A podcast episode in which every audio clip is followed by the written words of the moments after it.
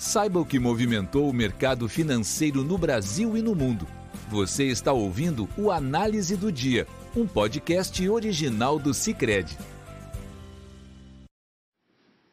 Olá pessoal, muito obrigado por acompanharem o podcast do Cicred. Aqui quem fala é Letícia Lemos da equipe de análise econômica e vamos comentar dos principais fatores que movimentaram o mercado aqui no Brasil e no mundo. O fôlego dos índices europeus, visto no fechamento do dia anterior, não persistiu nesta quinta-feira, uma vez que as incertezas em relação à variante Ômicron superaram a propensão ao risco dos investidores, levando as bolsas da região à queda. As notícias de disseminação da nova variante têm entrado no radar do mercado como um fator agravante diante do cenário de aumento de casos da variante Delta na Europa. O movimento de queda também veio dos indicadores, após a divulgação pela Eurostat do Índice de Preços ao Produtor, PPI, com alta de 5,4% em outubro ante setembro.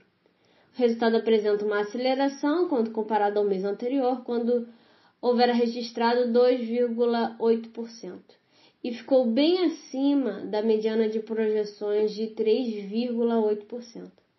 No entanto, apesar do aumento generalizado de preços dos galos da cadeia produtiva, no mês de outubro a taxa de desemprego diminuiu para 7,3% ante 7,4% em setembro, conforme o esperado pelo mercado.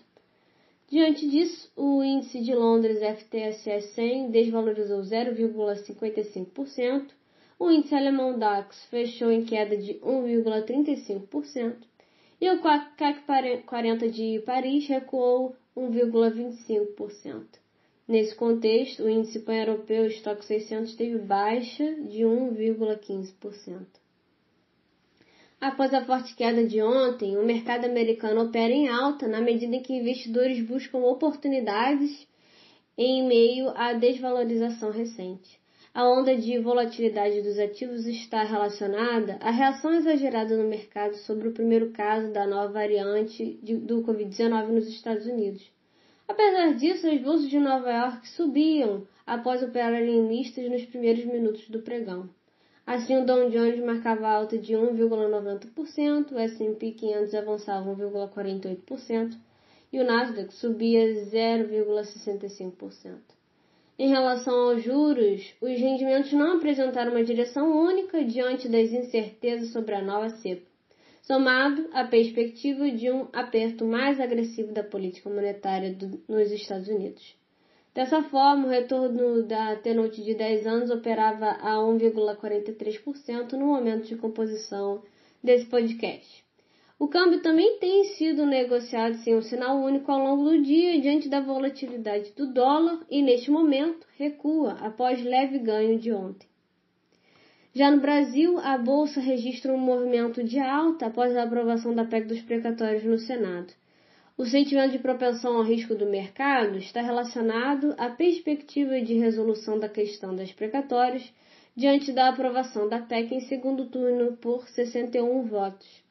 A aprovação abriu um espaço fiscal de 106,1 bilhões de reais em 2022 e permite a implantação do Auxílio Brasil no valor de 400 reais a partir de dezembro deste ano.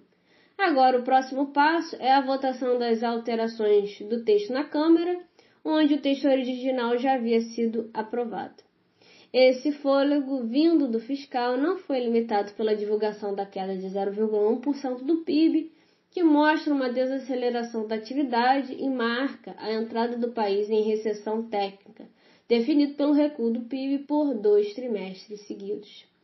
Diante da expectativa da variante Ômicron ser desinflacionária, somada à aprovação da PEC no, Senado, houve uma queda dos juros.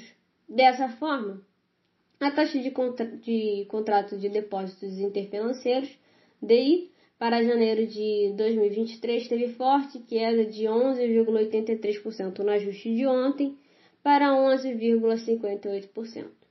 Já para janeiro de 2025 caía para 11,20% de 11,49% e para janeiro de 2027 recuava para 11,19% de 11,42% no ajuste anterior. Por hoje é isso. Agradeço a companhia de vocês e nos vemos amanhã.